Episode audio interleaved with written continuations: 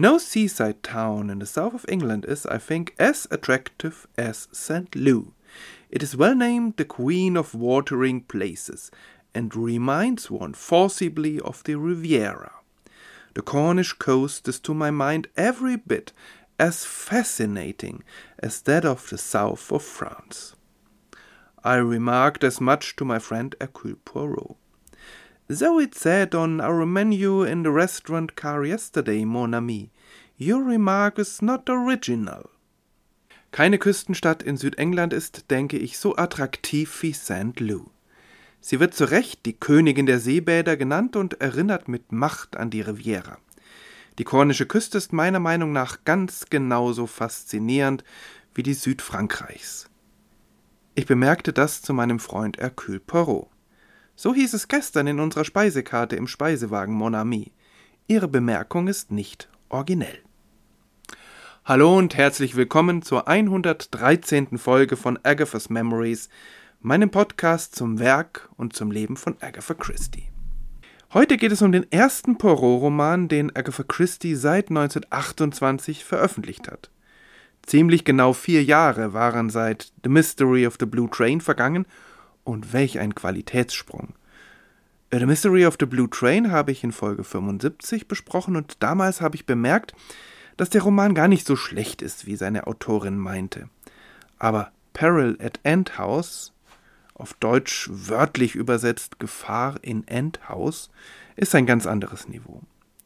Peril at Endhouse wurde im März 1932 im Vereinigten Königreich im Collins Crime Club veröffentlicht allerdings in den USA schon einen Monat früher. Noch früher konnte man es im Jahr zuvor als Fortsetzungsroman in der Zeitschrift Liberty lesen. Schon 1933 wurde der Roman ins Deutsche übersetzt und erschien als Haus an der Düne im Goldmann Verlag. Inzwischen gibt es eine Neuübersetzung seit 2003, aber der Roman heißt immer noch Das Haus an der Düne obwohl ich das Haus an der Klippe viel besser gefunden hätte, wie dann die deutsche Übersetzung des, ähm, der, der Fernsehepisode der Verfilmung dieses Romans heißt. Gewidmet ist Peril at Endhouse Eden Philpotts. Dieser zu seiner Zeit ziemlich bekannte Poet und Schriftsteller war ein Nachbar der Millers und Torquay und die junge Agatha gab ihm ihre frühen Werke zu lesen. Mit der Bitte um Beurteilung. Philpotts einfühlsame und konstruktive Kritik trug viel dazu bei, dass Agatha an der Schriftstellerei dranblieb. Er vermittelt sie außerdem an seine Literaturagentur Hughes Massey, ähm, die sie damals allerdings ablehnt. Etliche Jahre später wurde Agatha Christie dann zur erfolgreichsten Schriftstellerin eben dieser Agentur und beide Seiten waren mit der Zusammenarbeit höchst zufrieden. In ihrer Autobiografie bekennt Agatha Christie, dass sie sich eigentlich gar nicht mehr an Peril at Endhouse erinnern könne. Das schreibt sie allerdings Jahrzehnte später und vielleicht ist es eines von den Beispielen, dass sie ihren eigenen Werken nicht gerecht wird. Denn Peril at Endhouse ist eigentlich ein tolles Buch, das erste einer langen Reihe von wirklich guten Poros.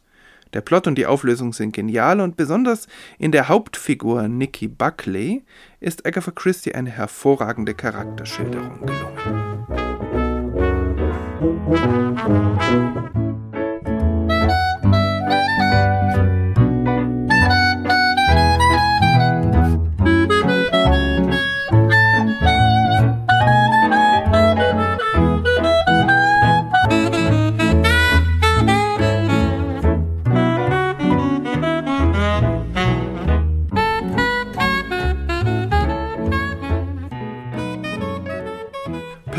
Endhouse spielt ungefähr ein Dreivierteljahr nach The Mystery of the Blue Train, auch wenn ähm, nach Veröffentlichungszeit vier Jahre vergangen sind, nämlich im darauffolgenden August, im Hochsommer.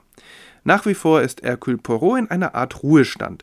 Er ist fest entschlossen, auf dem Höhepunkt seiner Karriere abzutreten. Denn so würden ihn, so seine Argumentation, die Menschen als den größten Detektiv aller Zeiten Erinnerung behalten und es bedauern, dass er keine Fälle mehr annimmt. Der Roman spielt in Cornwall in dem fiktiven Küstenort St. Lou. Dort sind Hastings und Poirot für eine Woche im teuersten Hotel am Platz zu Gaste, im Majestic. Eigentlich schildert Agatha Christie hier ihren Geburtsort Torquay und dessen Imperial Hotel. Liegt ja beides nicht in Cornwall, sondern in Devon. Es ist der erste Poirot-Roman mit Hastings seit The Murder on the Links. Den zusammengestoppelten Roman The Big Four lasse ich mal außer Acht. Also seit zehn Jahren.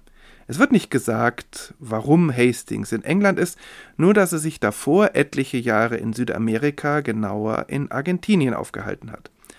Wer Murder on the Links kennt, siehe Folge 6, weiß, dass Hastings nach seiner Heirat mit seiner Frau eine Farm gekauft hat. In einem durchaus amüsanten Dialog vermutet Poirot, dass der Erfolg der Farm vor allem Hastings Frau zu verdanken ist. Und Hastings ist davon offenbar so überrumpelt, dass er seine Frau nicht Dulcie nennt, sondern Belle, was der Name ihrer Schwester ist. Agatha Christie ist in solchen Dingen gelegentlich etwas nachlässig. St. Lou wird in diesem Roman mit der Riviera verglichen und durchaus positiv. Das ähm, war ja in dem ersten Abschnitt äh, des Romans zu hören, den ich ganz am Anfang vorgelesen habe. Ein Touristenort, an dem sich Menschen aus allen Teilen Englands und der Welt treffen. Das titelgebende Endhaus hat dagegen kaum etwas mit Tourismus zu tun. Ein altes Haus direkt an einer Klippe durch ein, äh, einen Park und ein kleines Wäldchen vom Hotel getrennt direkt an der Klippe, deshalb Endhaus. Im Laufe der Jahre ist es etwas heruntergekommen, vielleicht auch etwas sehr, woran auch die aktuelle Besitzerin Nikki Buckley nichts ändern kann, weil ihr die finanziellen Mittel fehlen. Trotzdem füllt sie es mit Leben durch ihre Persönlichkeit und ihren modernen Geschmack und sie hängt an diesem Haus. Zwar ist sie oft anderswo unterwegs, aber wenn sie zu Hause ist, lädt sie gerne zu ausgelassenen Partys ein. Nick oder Nicky Buckley ist ein sehr interessanter Charakter, energisch, aufgedreht, sorglos, höchst attraktiv. Sie heißt eigentlich Magdala, aber ihr Spitzname ist schon von Kindheit an Nick, wie der ihres Großvaters, der im Ruf stand, ein unternehmungslustiger Spieler zu sein, der unglaubliche Reichtümer anhäufte und sie ebenso schnell wieder verlor. Im Deutschen ist das nicht so ganz nachvollziehbar, dieses Spiel mit dem Namen, aber Nick ist zwar auch im Englischen äh, die Kurzform von Nikolaus oder Niklas, geht also auf den heiligen Nikolaus zurück. Aber es ist im Englischen auch ein Spitzname für den Teufel. Wenn man also will, sind sowohl der richtige als auch der Spitzname zweideutig. Magdala, also der richtige Name, gehört im biblischen Neuen Testament zu Maria von Magdala, Maria Magdalena, eine der besten Freundinnen Jesu mit dem Ruf, andererseits eine Prostituierte zu sein, auch wenn es dafür in der Bibel tatsächlich keine Hinweise gibt. Und dann eben Nick, was auf den heiligen Nikolaus, aber auch auf den Teufel hinweisen kann. Und in der Tat hat Nicky Buckley etwas von einem undurchschaubaren Teufel an sich. Voller Energie und Liebe zum Risiko, sie tanzt gern am Rand des Vulkans. Doch beim genaueren Hinsehen ist da mehr und es ist vor allem da auch eine ganze Menge Tragik. Zu Beginn des Romans erfahren wir, dass sie in letzter Zeit glücklich einer Reihe von lebensgefährlichen Situationen entkommen ist. Und als sie im ersten Kapitel im Garten des Majestic Poirot zum ersten Mal begegnet, ist gerade auf sie geschossen worden, was sie nicht einmal gemerkt hat und zum ganz großen Entsetzen von Hercule Poirot erkennt sie ihn nicht, hält ihn für einen skurrilen Filmproduzenten, der sie vielleicht für eine Rolle gewinnen will. Und es braucht eine Weile, bis er sie davon überzeugt hat, dass sie wirklich in Gefahr ist. Auch ihre Freunde, von denen gleich mehr, die sind zu Beginn nicht wirklich überzeugt, dass das Ganze nicht wieder eine von Nickys Aufschneidereien ist. Nicky Buckley ist eine sehr interessante Frauengestalt. Sie erinnert etwa etwas an die ähm, Heldinnen vieler Romane von Agatha Christie, so wie Tuppence, Beresford oder Anne Bedingfield oder so weiter. Aber sie ist sozusagen diese Frauen over the edge. Und bei ihr grenzt die überschäumende Lebensfreude schon ans Hysterische und gerät manchmal darüber hinaus. Erst spät im Buch erfahren wir, dass da eine unglückliche Liebe dahinter steckt.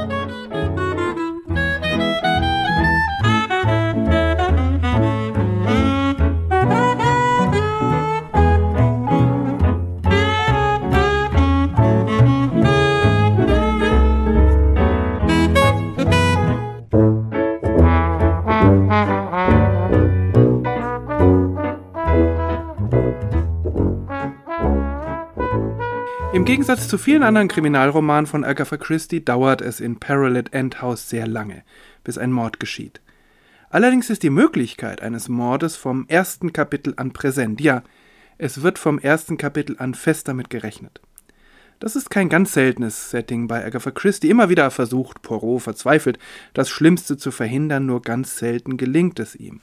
Objektiv gesehen ist das kein Wunder. Es ist ja ungleich schwerer, etwas zu beweisen, was überhaupt noch nicht geschehen ist und eigentlich nur in Gedanken und Plänen von Menschen existiert, als etwas zu beweisen, was tatsächlich geschehen ist und wo es immer irgendwelche Spuren gibt. Aber Poirot ist natürlich einerseits von sich so überzeugt, dass er sagt, ja, auch das ist für mich und für meine wunderbaren kleinen grauen Zellen nicht zu schwer.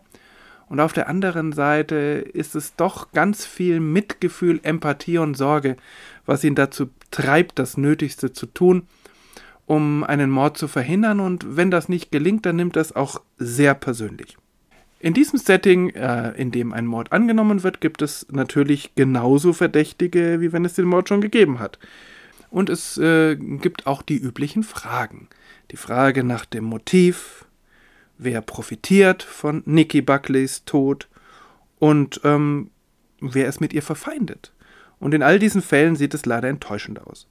Nikki ist zwar ein sehr ich-bezogener Mensch, aber sie ist durchaus loyal und sehr bezaubernd. Und Geld hat sie ganz offensichtlich überhaupt keins. Endhaus ist nicht nur mit einer, sondern mit mehreren Hypotheken schwer belastet. Allerdings hat Poirot schon früh das Gefühl, dass Nicky etwas verbirgt, was der Schlüssel zum Verbrechen sein könnte, aber leider kommt er hier zunächst nicht wirklich weiter. Klar scheint, äh, dass die gesuchte Person in der Nähe Nickys zu suchen sein muss. Sie muss Zugang zu ihren Räumlichkeiten haben, ohne sich verdächtig zu machen und eben die Gelegenheiten, die offenbar gescheiterten Mordversuche auch zu begehen. Allerdings trifft das auf erstaunlich viele Menschen zu. Da ist die äh, überschaubare Dienerschaft, da sind die Pächter eines kleinen Hauses nebenan, da ist der Cousin vor Ort und da sind natürlich die verschiedenen Freunde, die Nicky Buckley ähm, ständig oder zumindest häufig als Gäste in Endhaus hat. Frederica oder Freddie Rice ist die engste Freundin Nickys, die Hastings als wunderschön, aber gelangweilt, traurig oder ätherisch beschreibt. A very Madonna, eine erschöpfte Madonna, sind seine Worte. Warum genau sie so eng befreundet mit Nicky ist, das wird nicht klar. Überhaupt entwickelt sich äh, auch bei diesem Charakter wie bei allen anderen Charakteren vieles ganz allmählich.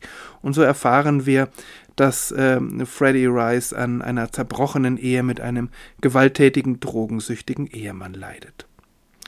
Schon in ihrem ersten Gespräch mit Poirot und Hastings bekennt Freddie auf der anderen Seite, dass sie nichts von übertriebener Loyalität zwischen Freunden hält. Deshalb hat sie auch keine Probleme damit, Nikki als notorische Lügnerin zu bezeichnen.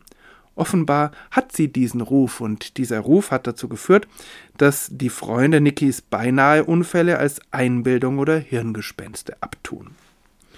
Dann ist da Commander George Challenger, ein äh, Offizier oder ein ehemaliger Offizier, ein etwas konservativer Mann, der offenbar in Nicky verliebt ist, aber genauso offenbar keine Chance bei ihr hat.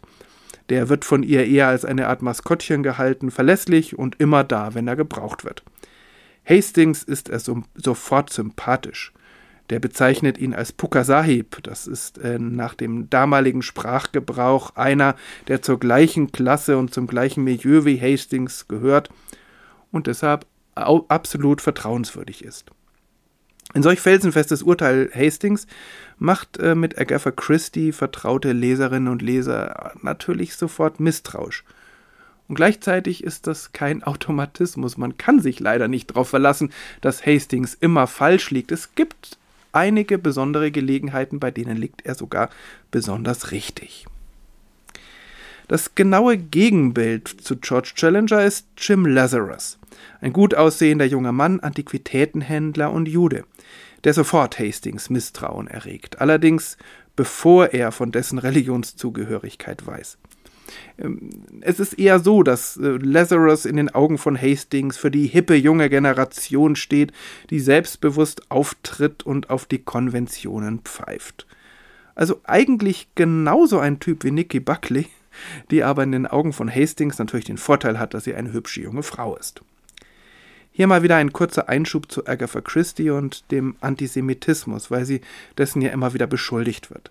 Und es sollte auch nicht vergessen werden, dass ein Jahr nach Erscheinen des Romans die Nationalsozialisten in Deutschland die Macht ergreifen und dass es damals auch in England eine einflussreiche antisemitische Strömung gibt. Was diesen Roman betrifft, so, ja, so glaube ich tatsächlich, dass Antisemiten sich hier in gewisser Weise bestätigt fühlen könnten. Denn Jim Lazarus entspricht dem Klischee. Er ist unglaublich reich, auch vom Erscheinungsbild her. Seine Geschäftspraktiken sind nicht immer ganz einwandfrei. Das ist, wenn man es ganz objektiv sieht, ja nichts, was auf dieses Klischee beschränkt ist. Es gibt überall solche Menschen, aber sie werden oder wurden damals offenbar ähm, immer schnell mit dem Judentum verbunden. Aber Agatha Christie erwähnt diese Religionszugehörigkeit nur an ganz wenigen Stellen. Und die Tatsache, dass Hastings Lazarus unsympathisch findet, spricht eher für ihn. Außerdem ist Lazarus Freddy Rice ein loyaler Freund und was ich sehr spannend finde, ist, dass er sich selbst vor allem als Brite sieht und nicht als Teil irgendeiner Religionsgemeinschaft. Also diese Zuordnung zu einer bestimmten äh, Rasse, wenn man das so sagen kann, auf jeden Fall zu einer bestimmten Gruppe, die kommt von außen. Die wird gar nicht so sehr von ihm thematisiert, wie das, glaube ich, ein realistisches Setting ist ja leider auch heute noch. Und ja, es ist schon es ist schon schade, dass ausgerechnet Poirot, der selbst so oft als Fremder abgestempelt wird und darauf auch immer wieder mal hinweist und eigentlich äh, wissen müsste, wie sich sowas anfühlt, aber dann doch, dass Poirot also ein gedankenloser Kommentar unterläuft, in dem eben dann doch wieder die Juden durch die Bank als durchgehend nur am Gewinn interessierte Gruppe dargestellt werden, in dem in einem in einer Szene, wo es darum geht, dass Lazarus für ein Bild, was da im in Endhaus hängt, einen zu geringen Preis verlangt hat, dass Poirot dann eben dieser Kommentar ausrutscht, das sei doch so gar nicht typisch for his race, also für seine Rasse. Das finde ich schade, aber das ist an dieser Stelle ähm, tatsächlich ein Einzelfall in diesem Roman und als Charakter selbst ist Jim Lazarus äh, ja durchaus ambivalent, aber im Grunde genommen äh, sympathisch und vor allem sehr loyal seinen Freunden gegenüber, auch ein interessanter Charakter. Wie immer bei Agatha Christie nur mit einigen Strichen angedeutet. Dann ist da noch Mr. Charles Wise, ein gutbürgerlicher, etwas undurchschaubarer junger Rechtsanwalt, aber bei allem ganz, ganz korrekt. Ein entfernter Cousin von Nicky, der in St. Lou wohnt und wirkt. Auch er scheint in Miss Buckley verliebt, wie fast überhaupt alle Männer in ihrer Nähe. Hastings allerdings scheint diesmal als verheirateter Mann äh, immun, was finde ich für äh, uns Leserinnen und Leser doch eine Erleichterung ist. Ähm, im Pförtnerhaus von Endhouse wohnt das Ehepaar Crofts. Das, die haben dieses Pförtnerhaus gemietet, weil Nicky braucht ja Geld. Äh, das ist ein sehr redseliger, gartenbegeisterter Ehemann, der seine bettlägerige Ehefrau versorgt, inklusive Kochen. Beide sehr freundlich und fröhlich. Äh, sie werden so als Klischee-Australier dargestellt und wie Poirot und Hastings beiden auffällt, sie scheinen fast ein wenig zu echt zu sein, um wahr zu sein. Nicky hat nur zwei Angestellte. Ellen, die im Haus Mädchen für alles ist, ähm, und ihr Ehemann, der ein absolut unfähiger Gärtner ist. Nicky kann ihnen eigentlich nur einen schlechten Lohn bezahlen, aber das macht sie dadurch wett, beziehungsweise nur deshalb sind die beiden bereit, da zu bleiben, weil sie auch ihren zehnjährigen Sohn mitbringen können, was absolut nicht selbstverständlich ist. Und dieser Sohn taucht dann sogar auf der verdächtigen Liste von Poirot auf um gleich wieder ausgeschlossen zu werden. Aber seine wenigen kurzen Auftritte zeigen ihn als Kind mit morbider Fantasie, das fasziniert davon ist, wenn Schweine geschlachtet werden. Agatha Christie steht ja gelegentlich in dem Ruf, dass sie sich nicht aus Kindern macht, auch nicht aus literarischen, aber für mich zeigen ihre Kinderdarstellungen eher, dass sie da eine ganz große Bandbreite aufspannt ganz sympathische junge Menschen, aber dann eben auch die anderen, die nicht so brav und unschuldig sind, wie die Gesellschaft das gerne hätte. Schließlich, zuletzt, last but not least, ist da noch Maggie Buckley. ähm, eine entfernte Cousine, die Nicky auf Anraten von Poirot aus Schottland herbeiruft, damit sie jemanden aus der Familie zur Unterstützung hat. Und ausgerechnet Maggie wird nun erschossen aufgefunden. Und sie trägt dabei Nickys auffälligen roten Schal.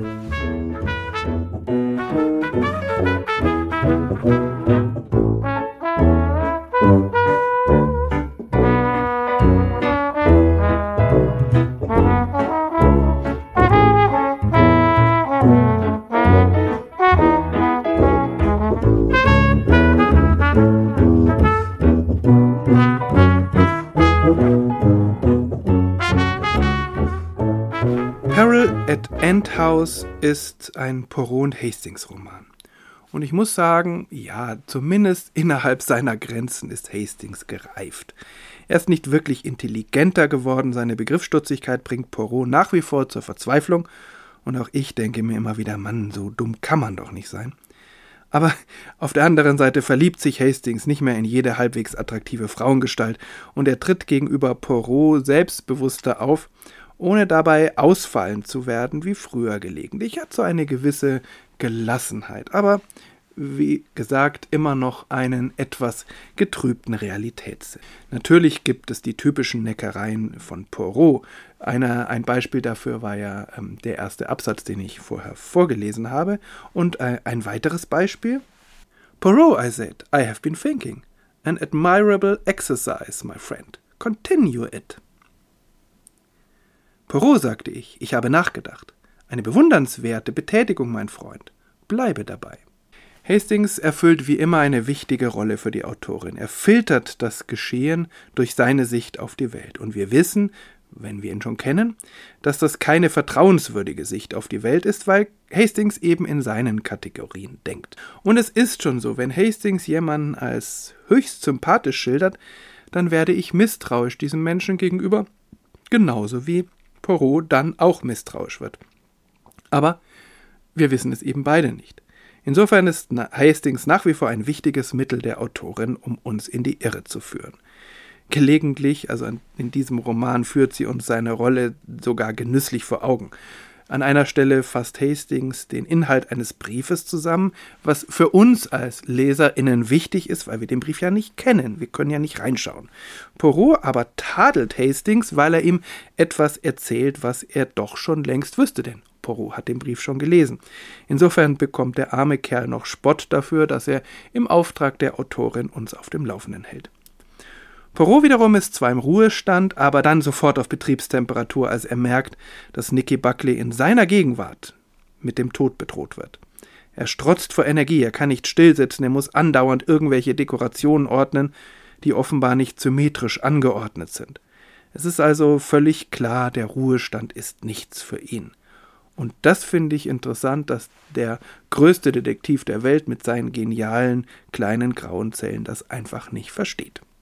Poirot kann es nur ganz schwer verdauen, dass Nicky Buckley ihn so ganz offensichtlich nicht kennt, ihn, den großen Hercule Poirot, und dass sie seine Warnungen deshalb zunächst nicht ernst nimmt. Es ist ein wiederkehrendes Motiv in Agatha Christie's Roman, dass Poirot sich zunächst für den Größten hält und sich dann im Laufe des Romans mindestens einmal als ein Dummkopf beschimpft. Das wird hier auf die Spitze getrieben. In den ersten Kapiteln ist er schon fast unerträglich von sich selbst eingenommen, und er muss es auf die Flatterhaftigkeit der Jugend schieben, dass Nicky Buckley ihn nicht erkennt. Aber als dann der Mord passiert, ist er völlig am Boden zerstört, und er braucht lange, um seine Balance wiederzufinden. Natürlich muss auch die Polizei gerufen werden. Und wie so oft ist der ermittelnde Beamte voller Ehrfurcht vor Poirot und gerne bereit, sich von ihm helfen zu lassen. Sonst ist allerdings wenig Positives über ihn zu sagen. Wir äh, kennen nicht mal seinen Namen. Er geht von Anfang an davon aus, dieser Inspektor, dass der Mord von einem wildfremden Wahnsinnigen begangen worden ist. Warum damals die literarischen Polizeibeamten so schnell mit der Theorie wildfremder Wahnsinniger zur Hand sind, weiß ich nicht wo es doch in diesem Fall überhaupt gar keine Anhaltspunkte dafür gibt und wo es eigentlich ziemlich klar ist, gerade nach den vorangegangenen Mordversuchen, dass es jemand aus der Nähe gewesen sein muss. Aber nein, die Polizei äh, rennt dieser Theorie hinterher, wahrscheinlich um den größeren Kontrast zu Poirot ähm, zu bilden. Inspektor Chapp, der langjährige Weggefährte von Hercule Poirot, der weilt zunächst in London, ist aber dann gerne bereit, mit der einen oder anderen Information auszuhelfen und kommt dann auch selbst. Und je länger der Roman dauert, umso mehr Raum bekommt der gute Inspektor, was ich sehr schön fand.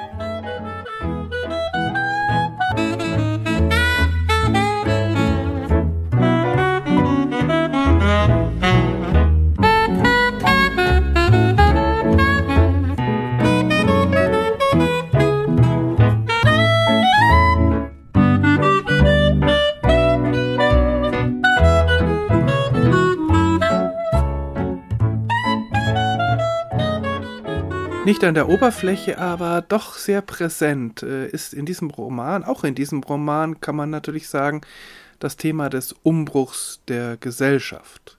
Nicht der ganzen Gesellschaft. Ähm, man kriegt nicht ganz so viel mit von den finanziellen Turbulenzen, die ja auch noch gar nicht so lange zurückliegen, sondern es dieses äh, ja, dieser Umbruch der Mittel der oberen Mittelschicht, so dieser Verlust der Gewissheiten, dass es da Familienbesitz gibt, der aber nicht dazu beiträgt, dass man ein sicheres finanzielles Auskommen hat, sondern äh, der schwer durch Hypotheken belastet ist, dass äh, die Vorfahren einen nicht abgesichert haben, sondern im Gegenteil Vermögen verschleudert haben dass es ganz schwer ist, äh, verlässliche Dienerinnen und Diener zu finden und auf der anderen Seite trotzdem diese hochnäsige, dieses hochnäsige Herabschauen auf die Dienerschaft äh, immer wieder auch zum Tragen kommt, wo man gar nicht so genau weiß, ist das jetzt Agatha Christie's eigene Meinung oder gibt sie nur das wieder, was sie einfach aus ihrer Umgebung her kennt?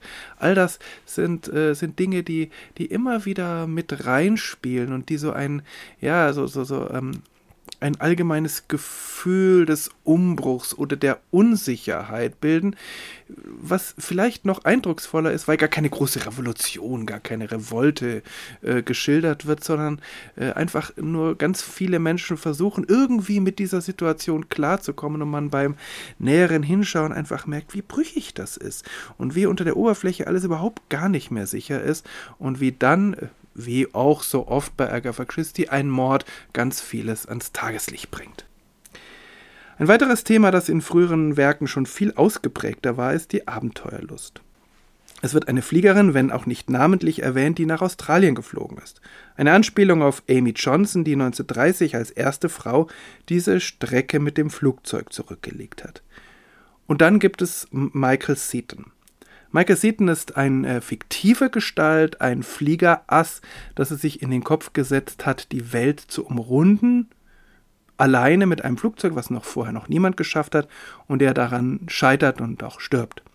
Und äh, der wird am Anfang eher beiläufig ins Gespräch gebracht und äh, ja, im Laufe der Zeit wird deutlicher, dass auch seine, äh, sein Charakter, wenn auch äh, nie tatsächlich anwesend, eine wichtige Rolle spielen wird. 1933 ähm, übrigens gelang in der realen Welt Wiley Post die erste Solo-Weltumrundung mit dem Flugzeug. Dieser Roman spielt, finde ich, sehr geschickt mit dem, was äh, oberflächlich gesehen werden kann und mit dem, was unter der Oberfläche steckt. Das steckt ja irgendwie in jedem Roman von Agatha Christie drin, so dieses, was wir präsentiert bekommen und was wir dann oft auch gutgläubig hinnehmen und dem, was unter der Oberfläche brodelt. Und der, die Oberfläche wird uns in diesem und den anderen Romanen ja vor allem durch Hastings serviert.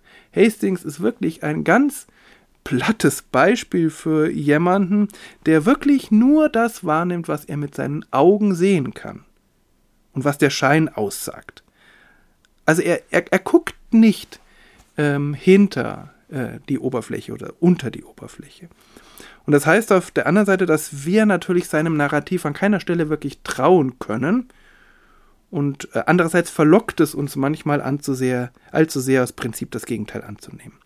Vielleicht auch aus diesem Grund verzichtet Agatha Christie später auf Captain Hastings und ich weiß immer noch nicht, ob ich das bedauern soll oder nicht. Er hat ja auch seine sympathischen Seiten. Aber ich glaube, dass es bei Agatha Christie nicht nur ein, äh, ein literarisches Mittel ist, sondern dass es sozusagen auch eines ihrer Themen ist. So die Welt, wie sie, wie sie ähm, scheint und wie sie dargestellt wird und wie sie tatsächlich ist. Das musste sie ja auf ganz harte Weise lernen, dass die Träume, die sie um ihre erste Ehe gesponnen hat, dieses Bild, was sie sich von ihrem Ehemann gemacht hat und was ja mit dem oberflächlichen Schein auch übereinstimmte, dass das überhaupt gar nicht letztlich mit der Wirklichkeit übereinstimmte und äh, dieses behandelt sie dann immer wieder und wieder in ihren Kriminalromanen und noch mehr dann in ihren Romanen als Mary Westmacott. An einer Stelle entwickelt sich dann zwischen Hastings und Poirot sogar etwas wie ein theologischer Diskurs. Hastings sinniert darüber, dass Nicky Buckley wieder und wieder dem Tod entronnen ist, und er vermutet dahinter sogar das Werk Gottes. Providence, I murmured. Ah, mon ami, I would not put on the shoulders of the good God the burden of man's wrongdoing. You say that in your Sunday morning voice of thankfulness, without reflecting that what you are really saying is that Le Bon Dieu has killed Miss Maggie Buckley. Really, Poirot, really, my friend. But I will not sit back and say, Le Bon Dieu has arranged everything. I will not interfere, because I am convinced that Le Bon Dieu created Hercule Poirot for the express purpose of interfering It is my métier. Die Vorsehung, murmelte ich. Ah, mon ami, ich würde nicht bürden auf die Schultern des guten Gottes die Last der menschlichen Übeltaten. Sie sagen das in ihrer Sonntagmorgenstimme der Dankbarkeit, ohne zu reflektieren, dass sie in Wirklichkeit sagen, dass Le Bon Dieu Miss Maggie Buckley getötet hat. Also wirklich, Porot. Also wirklich, mein Freund aber ich werde mich nicht zurücklehnen und sagen, Le Bon Dieu hat alles geregelt, ich werde mich nicht einmischen. Denn ich bin überzeugt davon, dass Le Bon Dieu Hercule Poirot mit dem ausdrücklichen Zweck geschaffen hat, sich einzumischen. Es ist mein Metier. Er sagt nicht wirklich, dass er ein Werkzeug Gottes ist, aber es würde an dieser Stelle nicht überraschen. Allerdings ist das nicht sein wesentlicher Punkt. Er, und ich glaube, da spricht seine Autorin aus ihm, sieht es als seine Aufgabe, seine, wie er sagt, gottgegebenen Kompetenzen zum Wohl der Menschheit einzusetzen. Also sich nicht hinzusetzen, zu sagen, sollen mal andere machen, sondern zu sagen, es ist meine Pflicht, mein Metier, das, was die Natur oder was Gott mir mitgegeben hat, das auch so gut wie möglich einzusetzen. Und vielleicht ist das letztlich der Grund, warum er sich nicht zur Ruhe setzen kann. Und schließlich bekommen wir es in diesem Buch wieder einmal mit einem besonderen Haus zu tun. Agatha Christie hat eine Schwäche für Häuser mit Charakter. Nicht wenige ihrer Romane tragen Hausnamen im Titel. Das beginnt mit ihrem Erstling The Mysterious Affair at Styles. Endhouse ist ein Haus mit offenbar übellaunigem Charakter. Ellen, die Hausdienerin, bezeichnet es als böses Haus und wundert sich nicht, dass darin ein Mord geschieht. Agatha Christie ist keine Autorin, die Atmosphäre vor allem durch Beschreibungen des Hauses erzeugt. Sie erzeugt sie durch Dialoge und durch die Taten, die immer wieder mit dem Haus verknüpft werden. Ja, sie ist auf der einen Seite der Meinung, dass Häuser an sich einen Charakter haben können, auch in der realen Welt. So bei dem Haus, in dem sie während ihres Krisenjahres 1926 wohnte, was sie und ihr Ehemann dann auch noch Styles genannt hatten. Und das schreibt sie dann auch in ihrer Autobiografie, dass dieses Haus offenbar kein glückliches Haus war. Aber Häuser werden vor allem dadurch zu bösen Häusern, dass darin böse Häuser, böse Dinge passieren. Und so auch bei Endhouse. Ja, was ist das Fazit dieser langen Folge?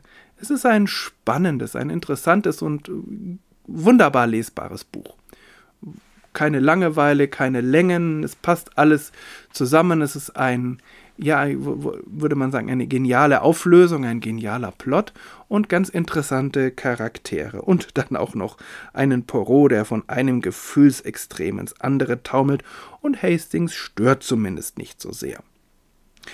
Ja, es ist keines, vielleicht keines ihrer absolut besten Werke, aber auf jeden Fall Spitzenklasse und ähm, ich hatte ja beim letzten Mal gesagt, dass ich es von früher her sehr positiv äh, in Erinnerung habe und das hat sich auch, äh, auf jeden Fall bestätigt. Also das Haus an der Düne, vielleicht ein unterschätztes Werk, aber auf jeden Fall ein lesenswertes.